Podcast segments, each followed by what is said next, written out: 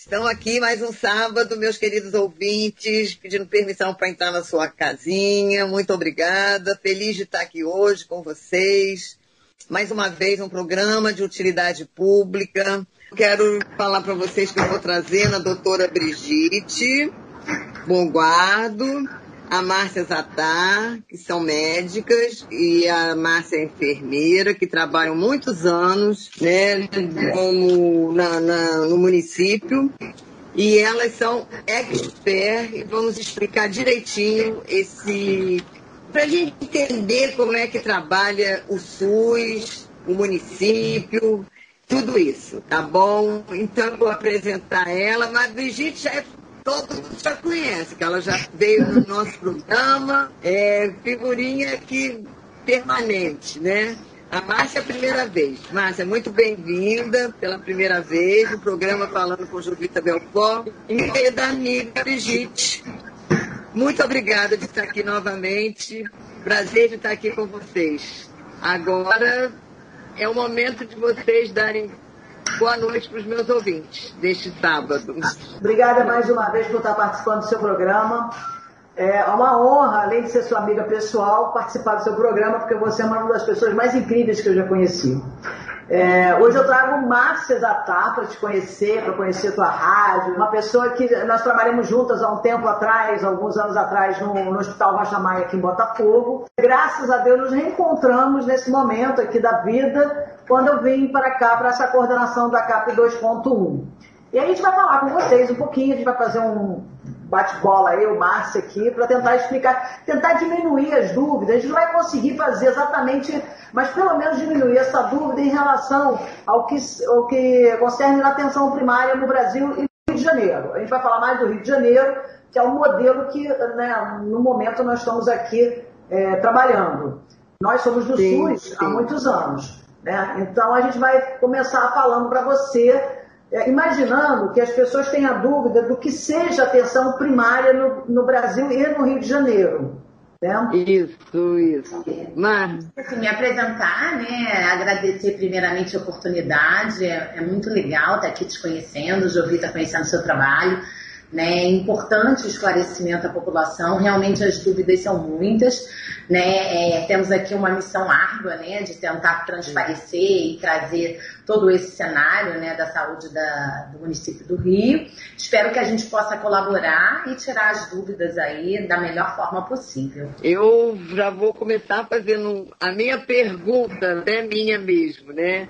Quer dizer, primeiro, é, como funciona, né, assim, é, no Rio de Janeiro a nossa saúde. Mas dentro desse, da nossa saúde, que é enorme, nós não vamos nos perder nisso, só para dar uma geral, né? Dentro da saúde pública, atenção primária, né? Que a gente escuta falar tanto quando a gente liga os jornais e tudo mais. E eu mesmo tenho o que é atenção primária. Na verdade, a gente traz a atenção primária, né? As políticas, né? O, o SUS, quando ele é criado, ele tem uma estrutura diferente da estrutura que nós temos hoje. A atenção primária, ela vem como uma reorganização do sistema, ela tem atributos de reorganização do sistema. Então, o que ela vem? Ela seria o primeiro contato, o primeiro atendimento do usuário com o sistema de saúde. Tá? Que seriam as antigas UBS, Unidades Básicas de Saúde, que passam a ter uma atenção primária à saúde, porque ela tem atributos prontos, né? Ela tem a integralidade, a longitudinal, é, longitudinalidade. Então você tem assim processos de trabalhos mais específicos inseridos para que o usuário ele inicie o programa. Um exemplo, eu sou hipertenso, sou diabético, eu não estou naquele momento passando mal, com uma pressão alta, agudizando e preciso de uma emergência, mas eu preciso ser visto, eu preciso ser tratado e principalmente que eu trabalhe na APS a promoção e a prevenção à saúde. Então, são protocolos e processos de trabalho que venham a disponibilizar ao usuário uma primeira entrada ao sistema de saúde para que dali ele possa ter uma linha de continuidade, serviços, para que ele pegue a secundária e a terciária conforme a necessidade dele de vida. E a atenção primária, ela vê outras características, né? Ela vê o indivíduo, vê a família, vê a sua essência como ser humano, o que, que você está passando, né? Uma família vulnerável, ela tem muito mais necessidades, né? É, é, e vieses que eu preciso intervir. E é ali na atenção primária que eu vou fazer esse diagnóstico, que não é um diagnóstico só de doença, é um diagnóstico de prevenção, de promoção, é trazer a criança recém-nascida para uma consulta de crescimento e desenvolvimento, é trabalhar um aleitamento materno, é trabalhar um calendário de imunização, é trabalhar junto com essa família como eu trabalho saúde. E saúde perpassa, né? Ela não é doença. Saúde é qualidade de vida, alimentação, moradia, todos aqueles atributos que a gente já tem dentro do próprio SUS. Então é importante que as pessoas entendam, né? Qual é o primeiro lugar que eu vou buscar? É a atenção primária. E a partir daí, o próprio modelo vai te indicar as necessidades da secundária e terciária. A ideia de atenção primária é essa né? Assim, bem resumida, porque... Você vai lembrar, o Márcia está falando da atenção primária, às vezes as pessoas estão viajando um pouco no que ela está falando, né? Porque viaja mesmo. Estou maravilhada, porque... É, mas deixa, deixa eu refrescar sua memória, porque você é das antigas, a gente não é, mas você é das antigas, então, assim, lá por meados de 1960, por ali, para aquele tempo, a gente tinha Disse uma. que eu era nascida nessa época. Nem eu, querida, nem eu, nem você. Mas você lembra dos livros, desses momentos, em que, em que nessa época os postos de saúde eram aqueles lugares que as pessoas iam para tomar as vacinas, enfim, tinha aquele, aquela parte é, do estudo epidemiológico das doenças básicas da infância e tal, onde eram os registros e tal. Em determinado momento, que já existindo, né, já tendo sido criado o SUS, que é o Sistema Único de Saúde, entendeu-se que todo mundo tinha o direito igual, que é um lugar no mundo único que tinha o direito igual. E aí, a APS, Atenção Primária de Saúde, ela vem. É, isso aí, só você ter uma ideia para um pouquinho, isso vem desde lá da Inglaterra, que lá para 1920 até tempo. Enfim, por conta do Dadson, e aí uma discussão sobre os direitos né, da, da saúde e tal foi discutido, e a gente entender que a prevenção é a forma de manter um país saudável e menos custoso. Porque deixa eu te falar, é mais barato você prevenir do que tratar uma pessoa. Sem considerar que se você trata lá na outra ponta, você corre o risco de perder essa pessoa por conta de todo um tempo de falta de tratamento. E aí o que ela falou para você? Se eu tenho hipertensão, se eu tenho diabetes, tal. Mas quando foi que você descobriu isso? Quando foi?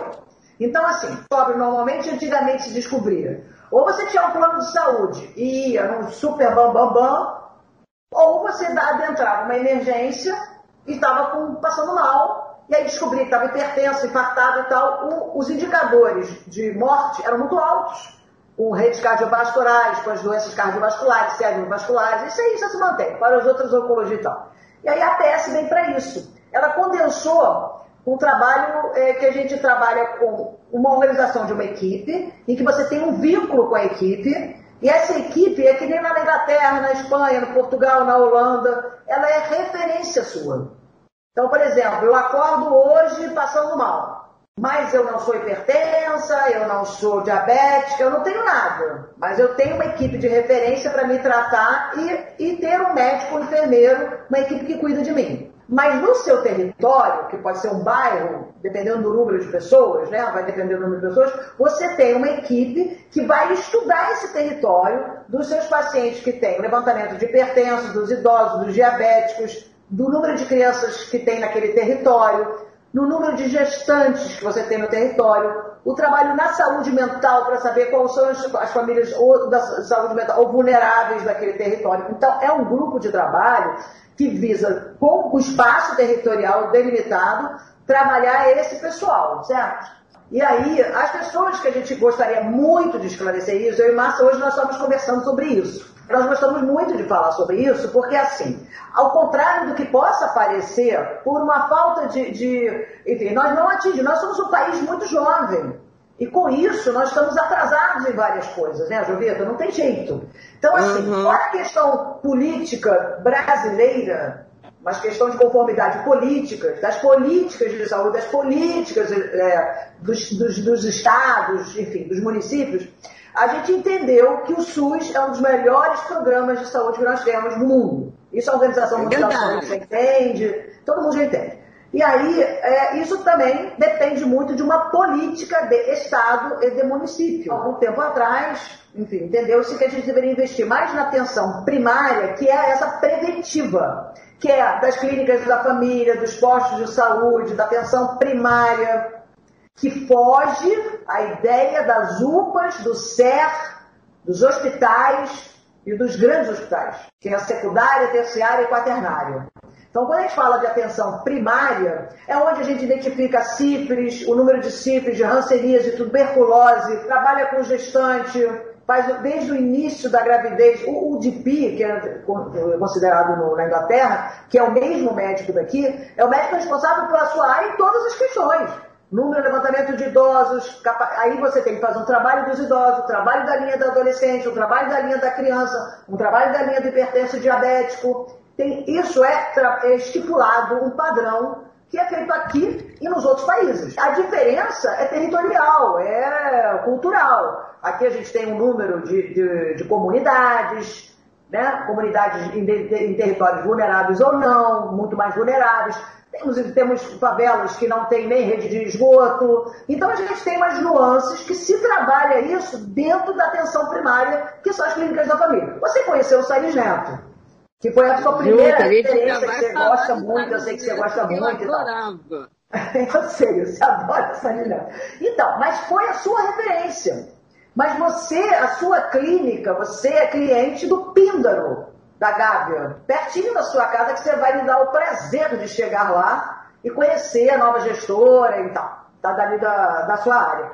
E, e, é isso que nós fazemos. Eu e Márcia, nós monitoramos daqui da CAP, da Coordenação de Área Programática 2.1, que é Zona Sul, do Catete, da Silveira Martins, até a Rocinha, Delamares, Seibin.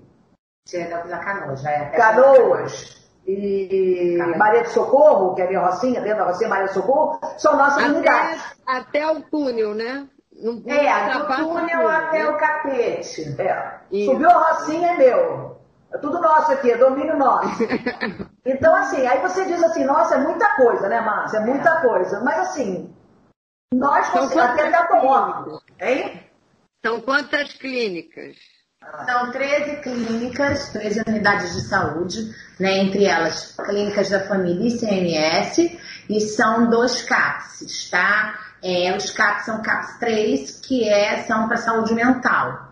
Né? Então, nós temos dentro da nossa coordenação essa estrutura de 15 unidades. Né? Dentro dessas estruturas, a gente faz um trabalho de gestão e de organização, junto com a equipe da CAP, de todos os protocolos de saúde, sejam da área assistencial, sejam da área de vigilância epidemiológica ou ambiental, né, que entra para a epidemiológica também, e trabalhamos também o conceito da saúde mental dentro desses casos. Fora isso, a gente tem os parceiros locais, né? Tanto os hospitais e as universidades, a gente está baseada dentro de uma unidade, um campus universitário, né, da UFRJ, e a gente tem parceria com todos. E aí a gente faz um trabalho de interlocução, de vendo quais são as necessidades de serviço e vai aprimorando. O que o governo faz, né?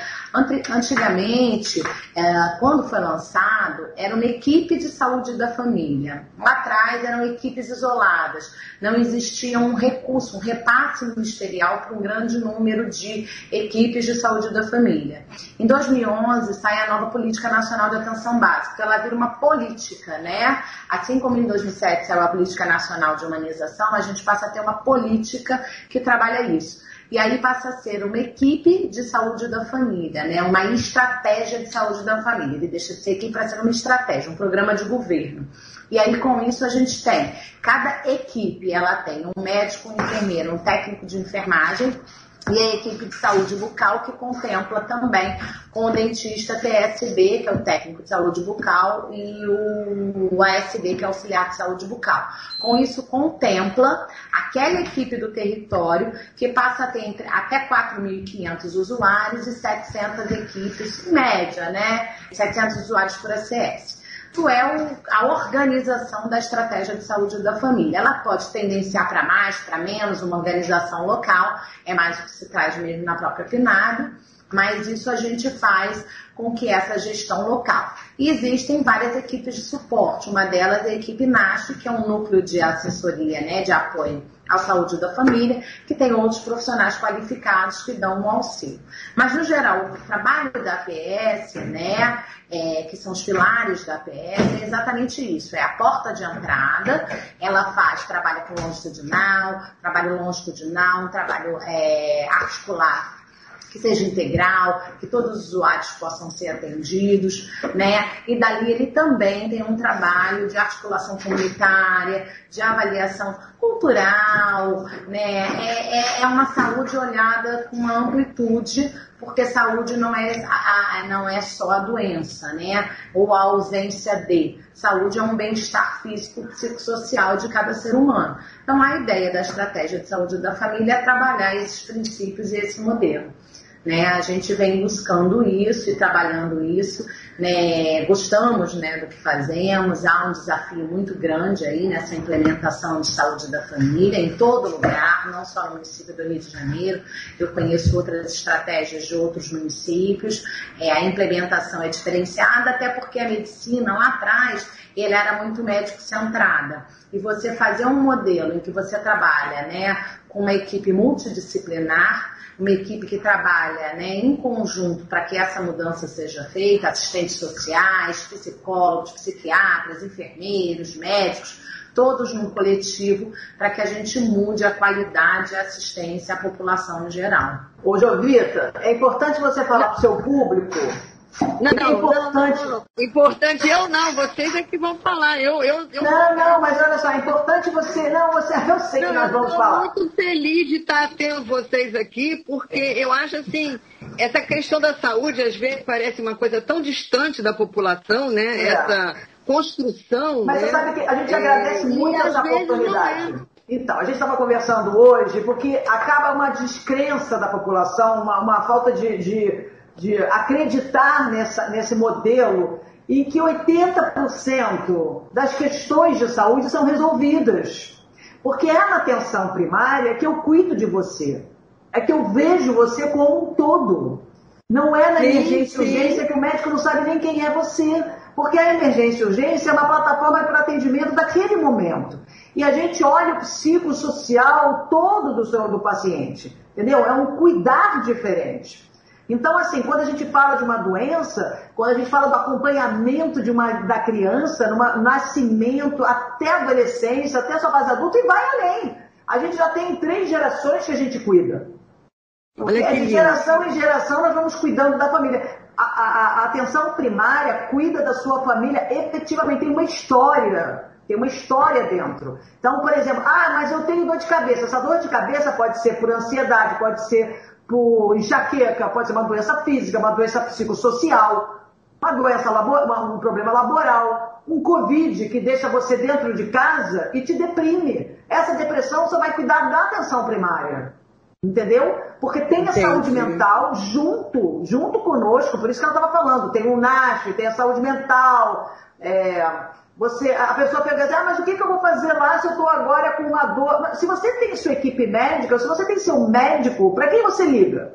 Pro médico. Você liga para o seu médico. Se você tem a sua enfermeira dentro da equipe, que faz um papel muito conjunto com o do médico, porque as pessoas às vezes têm esse preconceito, sabe, Jovita? Eu quero quebrar esse preconceito aqui. Dizer para os seus ouvintes que no trabalho da atenção primária, o médico e o enfermeiro trabalham assim, ó, em paralelo. O, o atendimento e o acolhimento do enfermeiro é tão, tanto quanto importante é do médico. Sim, sim. Por isso que a enfermeira ela é habilitada a fazer os preventivos, é ela que faz o levantamento de indicadores para dizer para a gente tudo junto com a equipe de quantas gestantes, como é que estão os partos, quantos, quantas crianças nascem ou não nascem, quantos mortos, quantas crianças nascem mortas, né? os natimortos. Toda essa pesquisa que a gente faz da sífilis, da hanseníase, da tuberculose, esses dados são trabalhados pela enfermeira da equipe. Muito enfermeira, o enfermeiro, eles são importantíssimos na saúde. Primordial.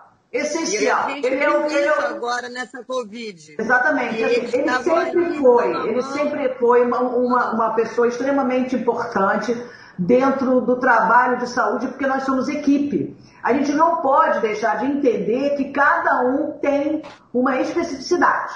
Mas dentro da atenção primária, a da enfermagem é ainda maior ela é extensível, é maior, ela estica, porque as pessoas às vezes têm preconceito e falam assim, vou colher um preventivo com o enfermeiro, minha filha, prefira colher com o enfermeiro que está habilitado, ele é competente, ele sabe ver aquilo de uma maneira muito, muito perfeita.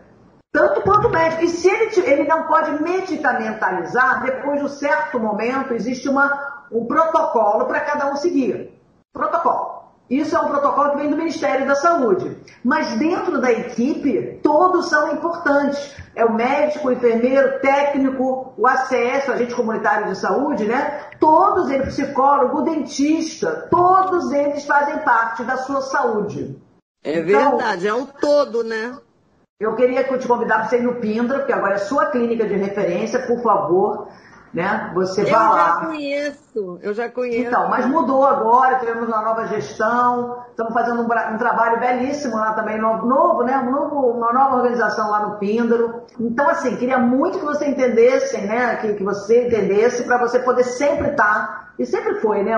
Uma incentivadora da atenção primária, da PS, né? No, no, no Brasil. Eu acho, assim, que a prevenção, né? Essa, essa medicina preventiva, né? Como você falou, você está na terceira geração, né? Que pega desde a criancinha, né? O bebezinho que vai ali com poucos dias. Desde a gestação, né? Ah, desde a gestação, é. Também tem a gestação, esqueci disso. É. Não pode esperar da cegonha carioca, que é um programa maravilhoso. A gente cuida da gestante até o final, quando ela chega na nossa unidade naquele período já assim, com dores ou não, ela é avaliada, a cegonha vem buscar ela. É um trabalho maravilhoso. Olha! Sensacional. É e dentro da ambulância tem uma ginecologista obstetra que vem receber a nossa gestante. As pessoas não têm noção de como é lindo esse trabalho. Por exemplo, quando você eu, chega numa unidade de saúde. Eu não sabia que pegava gestante. Eu não Então, sabia. você está comigo, você passa nove meses, a gestante passa nove meses na nossa unidade de saúde. Fazendo pré-natal, as vacinas, o acompanhamento, pesagem, nutrição, tudo, tudo que é necessário para uma gestante. Quando chega no, no período de, de, do parto, que é a data da última vez, no período de parto, quando ela começa a ter as dores, ela já está orientada a vir procurar a clínica e dali o médico avaliar se ela tiver em trabalho de parto ou pródromos de trabalho de parto, que é o iníciozinho, a gente aciona por telefone a cegonha do CISREG, né? O tal do CISREG que o pessoal tem pavor, eu vou falar dele daqui a pouco. A Márcia vai falar que a Márcia adora. Chama a Márcia para falar de CISREG. Tem que ter um programa para falar de CISREG, que eu é, também tenho É, tem outro programa. Então, para terminar da gestante, quando a gestante chega na clínica e a gente entende que ela já está no período para dar à luz, a gente chama a cegonha carioca que vem como obstetra ginecologista e avalia ela na nossa unidade e, sendo necessário, ela leva dentro da ambulância só para gestantes. Não é ambulância que vai todo mundo, não. É uma, é uma ambulância especial chamada cegonha carioca. E hum, leva ela para uma maternidade de referência e lá ela vai ser acolhida. Olha, que interessante. Isso para mim, eu, eu vou te falar francamente, eu não sabia desse projeto dentro da, da clínica de família, assim, realmente eu não sabia e parabéns. Realmente é um momento, eu acho que é um momento tão difícil, apesar de ser lindo, mas é tão difícil, a mulher está tão fragilizada, principalmente se é a primeira gravidez, com medo, com ansiedade, com tudo isso, né? Então, realmente a gente vê que é um momento que realmente ela tem que ser amparada mesmo. Nossa, É, é um Tem que incentivar muito, muito, isso muito pelos difícil. governos, ô, Jovita. Não podemos deixar acabar a atenção primária no Rio de Janeiro ou no Brasil. De jeito nenhum. É. Então, assim, queria pedir muito que as pessoas tivessem assim, muita delicadeza em saber cobrar os seus direitos dentro da unidade básica de saúde, dentro da, da estratégia de saúde da família, que a gente chama de estratégia de saúde da família, que é o Salles Neto, que ali tem um modelo de prédio diferente das outras, né? Que é aquele é, tipo um container, né? E que foi uma opção na época de trabalhar dessa maneira. E, e dizer da mesma maneira que quando você chega, por exemplo, uma pessoa que tem uma suspeita de um acidente vascular cerebral, o AVC, né, o derrame que as pessoas falam. Se você chega na unidade de saúde com qualquer motivo para que nós lá não tenhamos condições de atendê-lo, daquele modelo de emergência, tem uma ambulância que é acionada em vaga zero e te leva direto para uma unidade de emergência, referenciada. A pessoa já te espera lá para saber que está chegando. É por isso Olha. que muito do nosso estado do Rio de Janeiro diminuíram os casos de infarto agudo de miocárdio, dos acidentes cardiovasculares e vasculocerebrais, por causa desse atendimento das emergências e urgências, mas estabelecido também na porta dentro da- das UBSs, entendeu? Dentro das unidades de atenção primária, porque tem uma conexão. Se você olhar bem, nós temos uma conexão, nós somos conectados. É, é A verdade. APS, é ela é organizadora do trabalho. Presta atenção, a APS é organizadora. Imagina um polvo, a APS é a cabeça do polvo. A APS, Atenção Primária de Saúde, é a cabeça do povo. Abre os tentáculos, você vê hospital, é, ambulância, emergências, você vê os hospitais quaternários de outro tipo de tratamento, os ambulatórios, de especialidades, é, são outras formas de você ver a APS. Tem que ver também o modelo que, você- que a gente apresenta. A gente vai ter que. Isso que você vai dizer agora, que eu nem eu sei, vai ter que esperar um pouquinho que a gente vai para os nossos comerciais. Queridos ouvintes, já já a gente volta com mais educação primária.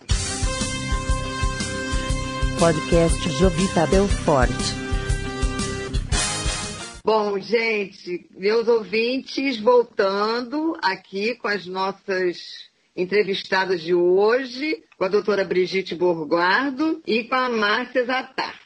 né? nós estamos falando sobre né, atenção primária de saúde, explicando que é justamente a prevenção, né? E que a prevenção é a porta para a gente não chegar aos hospitais. No primeiro bloco, a gente teve justamente toda essa atenção primária, porque a gente tem que usufruir desse SUS maravilhoso, como a gente fala, que a gente escuta falar, que não tem melhor né, do, do que o SUS né, no mundo. Né? A gente, apesar de que a gente sabe que na Inglaterra, Portugal, muita gente foi para Portugal por causa do, do- justamente que lá tem um- uma questão de saúde muito boa também. Então, eu queria perguntar, Márcia, para você, essa questão, uma pessoa que não sabe nada, está escutando hoje o nosso programa, pela primeira vez escutou esse APS, atenção, né?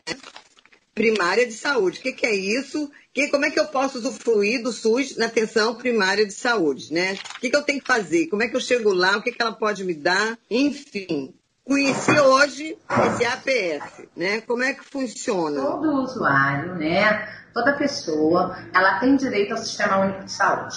Ela deve buscar na sua comunidade qual é a sua unidade de saúde de referência. Seja ela no município do Rio de Janeiro, qualquer estado, qualquer município. O SUS é um programa de governo, né, do Brasil, governo federal. Então, todos os estados e municípios, eles têm uma estrutura de saúde pública que seja ela desenhada pela atenção primária à saúde ou por antigas unidades ambulatoriais. A atenção primária à saúde, ela engloba não só as unidades ambulatoriais, como qualquer de estratégia de saúde da família. Essas unidades, elas têm as equipes de saúde da família. Uma vez você chegando nessas unidades, né, você vai descobrir se você aquela unidade é a sua unidade de referência.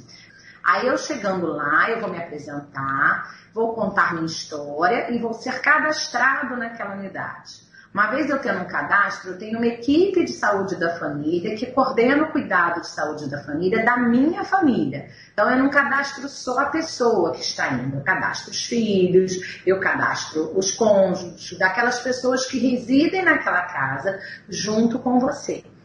É, uma vez a pessoa estando cadastrada, ela vai ter todo o acompanhamento daquela família, né? Ah, mas Márcia, eu cheguei na unidade, aquela não é a minha unidade de referência, mas eu estou com dor de barriga. Eu vou ser assistido? Vai. Você vai ser acolhido, você vai ser atendido e você vai ser orientado a procurar posteriormente a sua unidade de referência, para que você seja cadastrado. A equipe de saúde da família, ela trabalha não só com médicos e enfermeiros, ela trabalha também com os técnicos e agentes comunitários. O agente comunitário, ele trabalha fazendo as visitas às casas, aos usuários e vendo as necessidades de saúde daquele território. Quando a gente fala saúde, a gente não fala saúde só doença, né? Ou ausência de doença. A gente volta a falar em promoção à saúde, volto a falar em territorialização. Então, aonde é uma área que eu tenha, não tenha saneamento básico, é uma área que eu não tenha educação, é uma área que eu não tenha é, nenhuma estrutura que me oriente sobre saúde, seja ela saúde física ou saúde psíquica, emocional. Então a gente precisa ver a saúde como um grande, como um todo. Né? Lembrando que para eu ficar bem como pessoa, eu tenho que estar bem emocionalmente, né? Eu tenho que estar dentro de um espaço que seja um espaço protegido, a minha família com algum recurso para que eu possa me alimentar. Né? A ausência de alimentos, a ausência de, de educação, a ausência de outras, outros fatores também atingem a minha saúde do meu corpo e eu adoeço. Então, todo esse processo, a equipe de saúde da família, ela está ali para discutir a promoção e a prevenção à saúde. Então, esse é o grande engajamento, é o grande processo transformador da ABS. É ele que vai fazer com que eu tenha qualidade e que eu possa ter, junto com as, os colegiados gestores, que faz parte do processo de trabalho, né, dentro da política de humanização de toda aquela rede, que eu tenha no colegiado gestor uma discussão com a comunidade que é melhor para aquela comunidade. Cada comunidade ela tem territórios diversificados. E aí eu preciso entender o que é melhor para aquele cidadão, para aquela população, para eu prover. Um exemplo, se eu tenho uma comunidade que tem mais crianças, eu preciso prover mais um atendimento à criança do que idosos. Se eu tenho uma comunidade que tem um número muito maior de idosos, eu preciso prover atividades para idosos em muito maior escala do que para as crianças. Então, um diagnóstico específico dessa comunidade, ele faz toda a diferença na sua assistência. Então, a APS é isso, ela junta todos esses processos de trabalho e faz um diagnóstico daquela população e as equipes se articulam para atender essa população nesse sentido. Cadastramento não precisa você esperar o acesso, agente comunitário de saúde, ir à sua casa. No primeiro momento que você chega na clínica da família, que você, enfim, chega lá e há uma necessidade, naquele momento é o seu cadastramento. Porque existia antigamente uma orientação de que aguarde em casa que o agente de saúde vai até você.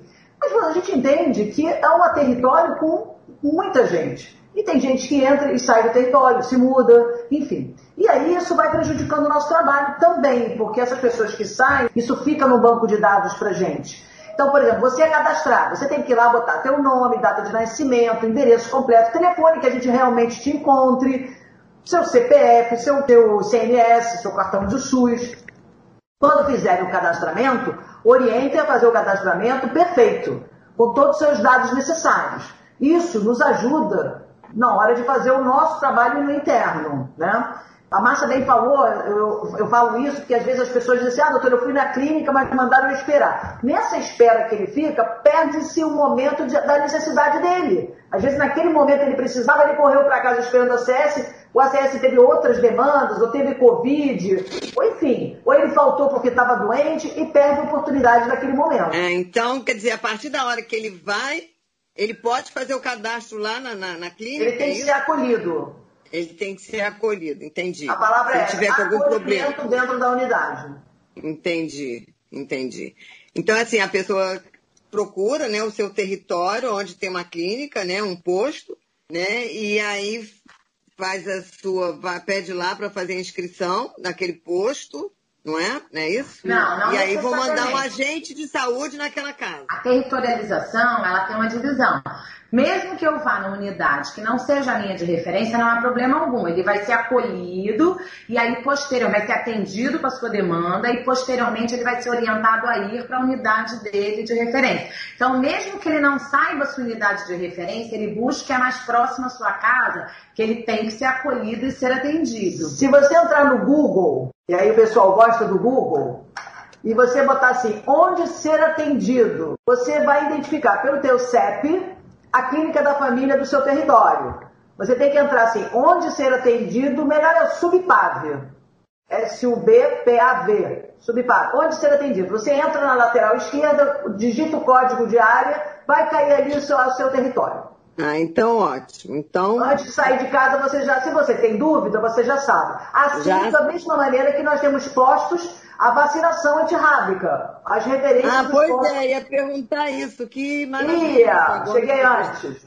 Então, esse tratamento também é feito, não é no hospital, é na atenção primária, é onde a gente faz o SINAM, o registro de notificação de mordeduras, seja elas quais forem, enfim, vai ser orientado pelo médico, pela equipe de referência da unidade, e o tratamento é feito na atenção primária, não é no hospital. Não adianta ir para o hospital. Entendi. O hospital é um primeiro contato, às vezes por causa do susto, do medo, das lesões, que às vezes são grandes, dependendo do tipo de cães, de gatos, dependendo da mordedura. E a gente gostaria de sinalizar para as pessoas que toda mordedura de mãos, face, pés, extremidades e que sangram tem que fazer tratamento. É, eu fiz aqui mesmo na Gávea, porque eu tiro animal que está na rua, que foi atropelado, e eles mordem, porque estão todos machucados, né? Então, sou freguês. Então, isso também tem uma notificação, em cada atenção primária tem uma notificação da sua logística de, de vacinação. E atentar agora, para as campanhas de vacinação que a gente precisa botar as cadernetas em dia dessas crianças e a população toda ela, ô Jovita, queria deixar muito claro aqui para os seus ouvintes que se você tem que ter segurança, vá para uma clínica da família, vá para um posto de saúde. Porque é lá que nós trabalhamos a serviço do povo.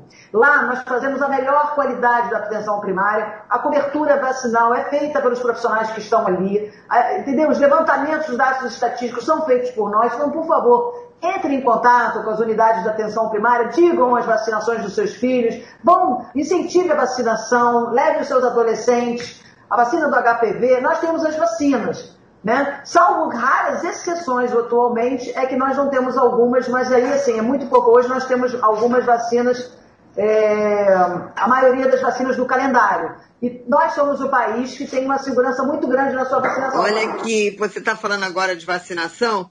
Realmente, assim, é uma coisa muito triste quando você vê uma criança morrer de sarampo, né? Que é uma doença que já estava praticamente É, erradicada. mas é desnecessário, entendeu, Jovita? É assim, desnecessário você perder um filho de sarampo com é, praticamente com a, com a vacina aí.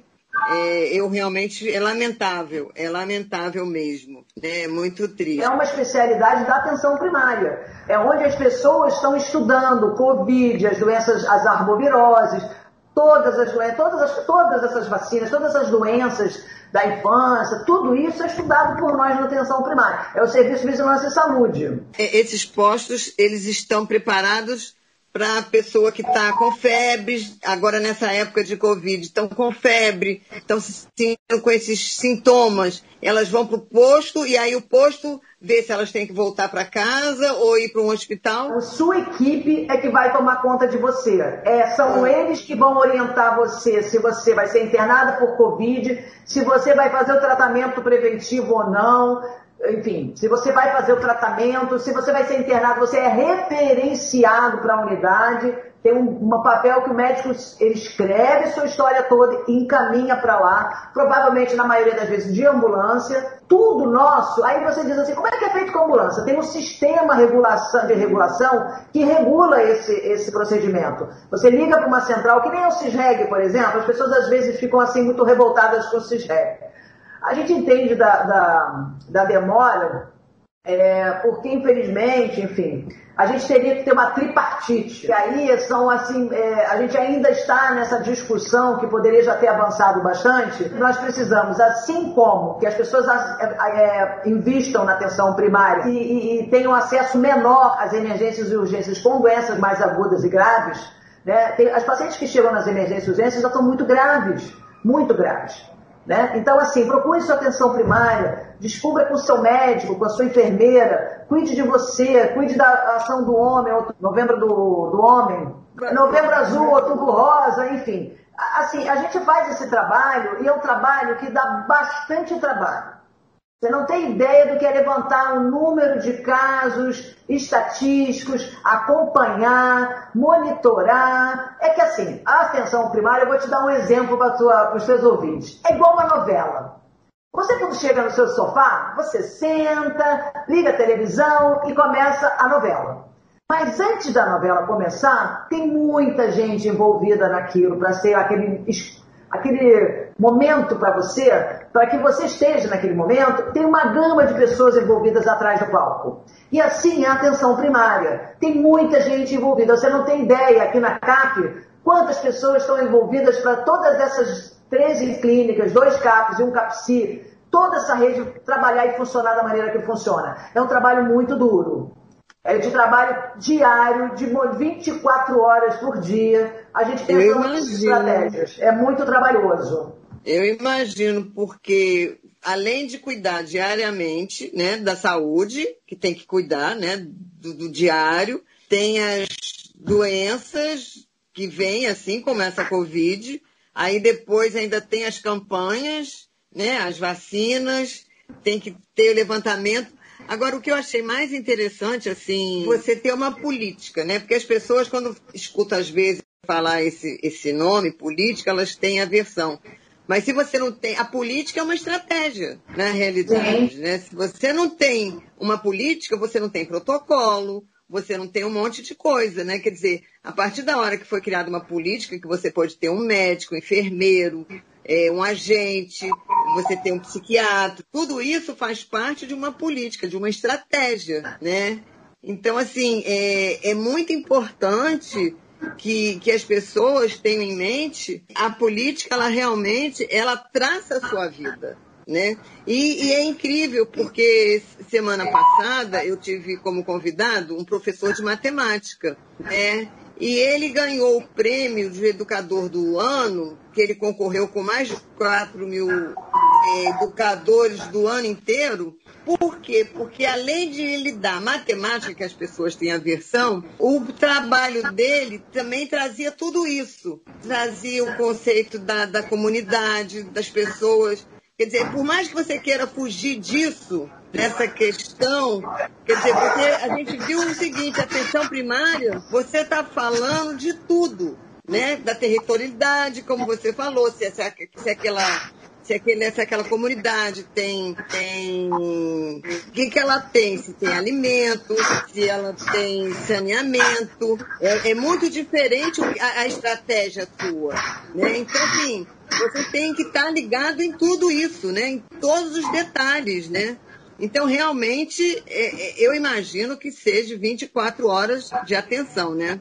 É, é, eu acredito que quando vocês forem, quando acaba aí o, o, o, dia, quando vocês vão almoçar, o papo é atenção primária, né? aí já viu, né? É, é tá sempre ligado, né, no tema. Brigitte, você né? Eu conheci você ali no, no Salles Neto, né? Eu participei de algumas campanhas maravilhosas suas, né? Ali de tuberculose, outubro rosa, dengue, chikungunya. E acredito que você deixou muita saudade das pessoas ali, né? Porque eu mesmo fiquei com saudade de, de, de fazer uma visita. Ainda bem que veio a, a, a, essa, essa doença e eu não saí de casa mesmo, então eu não vou mesmo lá, mas assim, era, era um lugar que eu ia e me sentia muito bem de ver a limpeza, o cuidado com as pessoas, né? Como é que foi sair dali? Né? Como é, que... é, é uma nova missão, né? Sim. E a gente que acompanha também, enfim, É, a gente fez um trabalho lá que se acompanhou durante sete anos, quase sete anos, né? E foi um, um, lugar que me ensinou muito, me ensinou muito, me melhorou muito como pessoa e como gestora, porque ali eu tive a oportunidade de, de sonhar, né? E a gente começou a fazer ali um trabalho de ponta com suas dificuldades, né? Todas, enfim, tudo que começa, você tem que começar. Primeiro que você tem que solidificar, né? Tem que fazer um, um piso sólido, tudo em rocha. Foi uma escola. Foi uma escola. E aí saí, quando veio o convite para vir para cá, para a coordenação da área de, da Zona Sul do 2.1, eu estava numa zona de conforto. Eu tinha feito meu trabalho, fiz um trabalho que eu, que eu fico muito, muito feliz de ter. É, e assim, a minha saída foi uma saída, digamos assim, muito dolorosa, porque a gente deixa uma família, a gente criou uma família ali. Teve muito chororô, até hoje a gente se encontra aqui, a gente se encontra até hoje. Foi uma coisa tão bonita que até hoje nós somos unidos. A CAP 1.0, que é aquela área programática, e agora a 2.1, eu digo que é 1021. Porque eu não deixei de ser 1.0 por conta dos amigos que deixei, das obras que nós fizemos, se acompanhou, quanta gente já acompanhou lá. Foi uma escola muito bonita. Mas por conta partida, a gente sai de uma clínica e vai tomar conta de 13 14, 15 em situações diferentes, e também por conta do aprendizado, porque aqui é uma escola, uma nova escola. É como se eu saísse do colegial e fosse para a faculdade. Né? E a gente encontra amigos, amigos a gente encontra é, novos, novas perspectivas, novas barreiras, né? novo crescimento. E então, agradecer sempre as oportunidades que me foram ofertadas naquela época, agradecer sempre muito a Deus pelas oportunidades. Né? Hoje eu, tô, eu trabalho também nas emergências, então eu trabalho na emergência com Covid. E, na verdade, eu fiquei, eu dou graças a Deus que até aqui, né? O Senhor tem sido comigo, porque a gente, essa doença, que a gente sabe que está exterminando, né? E a gente está aqui, graças a Deus, todo mundo aqui em paz, fazendo serviço, trabalhando aqui direto, muito serviço, não tenha dúvida que é muito trabalho. Você vai gostar muito de vir aqui no nosso, nossa casinha aqui. Mas a gente, ao contrário do que você pensa, a gente não fica muito aqui, porque a gente fiscaliza muito as clínicas, a gente sai mais do que fica aqui. A segunda-feira e terça-feira, mais ou menos, a gente faz meio a meio por conta das reuniões estratégicas de videoconferências que eu faço com as equipes. Então, Marcinho agora, por exemplo, já tem uma agenda à tarde é, em Vila Vidigal, e aí tem, cada um tem uma agenda, eu tenho saúde mental aqui que está rolando junto com você, enfim. A gente tem umas agendas muito abarrotadas mesmo. Então, assim, aumentou o trabalho, aumentou o número de filhos, aumentou o trabalho, é, aumentou a responsabilidade, mas assim, é, eu agradeço muito por tudo, inclusive a Márcia, que é minha parceira, Márcia Zatá, uma menina assim, brilhante, uma pessoa que trabalhou com AIDS. É, então, trabalhou com AIDS, está com uma programação super bonita de fazer aí, de fazer um, um local pra, de tratamento, né? Já fala um pouquinho aí, Paulo. Já ampliar um pouco mais, né? A gente, a gente já tem aqui muitos espaços, a área da 21 é uma área que tem um número grande de portadores né, do HIV e que a gente já faz um atendimento. Então a ideia é só que a gente faz a PrEP também, né, dentro do Rocha Maia. A gente tem PEP para todas as unidades também. E a ideia é só sempre crescer, sempre acrescentar algo novo, da gente criar uma logística um pouco melhor nesse atendimento, mais humanizado, né? Tendo uma equipe mais multidisciplinar, cada vez mais um olhar melhor para cada usuário. Eu acho que o, a maior riqueza que a saúde me trouxe é que cada dia é um novo dia de aprendizado. A Covid, ela veio uh, num momento muito ruim, muito triste, né? A gente perdeu muitos companheiros, estamos perdendo ainda. Uh, tivemos momentos aqui de muito, muito sofrimento, né? Porque você tem uma baixa de colegas, profissionais, doentes, né? mas não perdemos a força e a garra, é, não por sermos só a linha de frente, mas por fazermos diferente. Eu acho que essa é a grande diferença, né? É você acreditar, gostar e levar aquilo com muito amor, né? É, no coração para que as pessoas possam ser atendidas da melhor forma possível, que a gente possa acolher né, da melhor forma possível. Eu costumo dizer assim que o pior do que você estar doente é você se sentir sozinho, né? E o Covid trouxe essa solidão até no leito da morte. Então, não foi fácil e não está sendo, mas eu acho que nos fortalece. e nos mostra o quanto ainda temos para caminhar, o quanto temos para aprender e o quanto queremos isso, né? Então, assim, fazer saúde é, é, não é fácil, gerenciar a saúde também não é fácil, mas não nos falta aqui, a minha, a Brigitte, a toda a equipe, vontade né, para estar tá fazendo isso. E acho que esse é o maior presente e é o nosso brilho nos olhos, né? Olhar e ver cada um de nós com brilho nos olhos do que faz é sinal de que vale a pena, né? É verdade. Estamos aqui é verdade. com a maior alegria para poder acolher a todos vocês. Então, assim, sejam muito bem-vindos. Eu só tenho a agradecer essa oportunidade, o espaço, para a gente estar tá colocando um pouquinho do nosso trabalho. Obrigada a você pelo carinho. Eu que agradeço. Vamos ter que fazer um outro programa só de CISREG, porque acredito que muita gente quer saber como é que gerencia o seu CISREG, né? A gente vai tentar. Você é que a gente vai tentar. É... Você é que jogou isso no ar, não fui eu. Né? Então, já viu. Agora, dá aqui o seu alô aqui, deixa o seu recado, principalmente é, nesse momento tão difícil assim para muita gente que está perdendo seus entes queridos, né? E, e, enfim, o momento é seu. Né? Eu agradeço até agora vocês que estão com a gente aqui escutando, né? E acho que todos nós, essa mulher, não sei como é que ela tem tempo ainda para fazer um mestrado, no próximo CISREG aí que ela for falar, ela vai falar do mestrado dela, que também é maravilhoso. É mulher de, de mil talheres, nunca vi. Olha, o melhor disso tudo, é assim, parece até que pode parecer piada, mas assim, você é um dos maiores presentes de Deus na minha vida.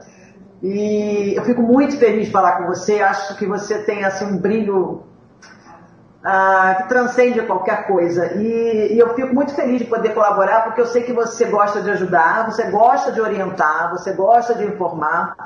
Eu fico muito feliz de ver você num canal em que você está expandindo a sua expertise, que é entrevistar as pessoas, e cada dia mais você está cada dia melhor, mais bonita, uma família linda, netos, filho. Você é uma pessoa que a gente pode se esperar em dizer que você é uma grande representante das mulheres. É, queria dizer que para mim vai ser sempre um prazer. Se eu não tiver, eu vou abrir sempre um horário para você, porque para mim é. Você é uma amiga, né? Então fica difícil para mim falar de você, porque vai parecer Pierre, vai parecer. Então eu queria te agradecer mais uma, uma vez o um momento e dizer para a população que nós nunca devemos desistir.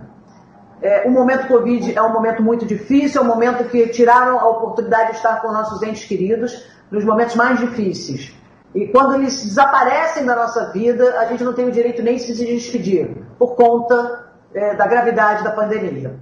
Mas é, gostaria de pedir que as pessoas não brincassem com a doença. As pessoas estão indo para a rua sem máscaras, as pessoas estão indo para os bares e restaurantes como se não estivesse mais o Covid. Houve um aumento na incidência das internações, nós estamos acompanhando aqui na atenção primária o aumento e toda a curva de Covid. Se você quer saber do Covid, vá para a clínica da família e converse com as pessoas da sua equipe. Elas são informadas a saber como está o andamento do Covid. É, não existe cura ainda para o Covid, não existe a vacina, né? não estamos, é, a gente acredita até que vai demorar um pouco. Então, o isolamento é, e os cuidados básicos são fundamentais, fundamentais. Cuidem-se, não estamos ilesos, é, não estamos livres dessa doença. Então, queria pedir a vocês a colaboração da população, como a dengue, né, que não pode ter seus, sua água ali, né, seus pocinhos de água, com as larvinhas da dengue, certo? água parada. A gente não pode, não pode é, esquecer das doenças básicas, das arboviroses, todo o trabalho, todo dia é um trabalho que nós temos que estar é, fiscalizando. E, por favor, cuidem-se, porque a doença veio e ela extermina. Muito obrigada, muito obrigada mesmo. Que Deus nos dê um domingo maravilhoso. É, até a próximo sábado, se Deus quiser. E em breve teremos mais, se Deus quiser, Márcia e Brigitte. Gente, muito obrigada aí pelo seu tempo precioso, eu sei disso. Adorei, adorei essa aula. Gente, beijo grande, até a próxima. Beijo. Deus beijo. Até, até. Beijo.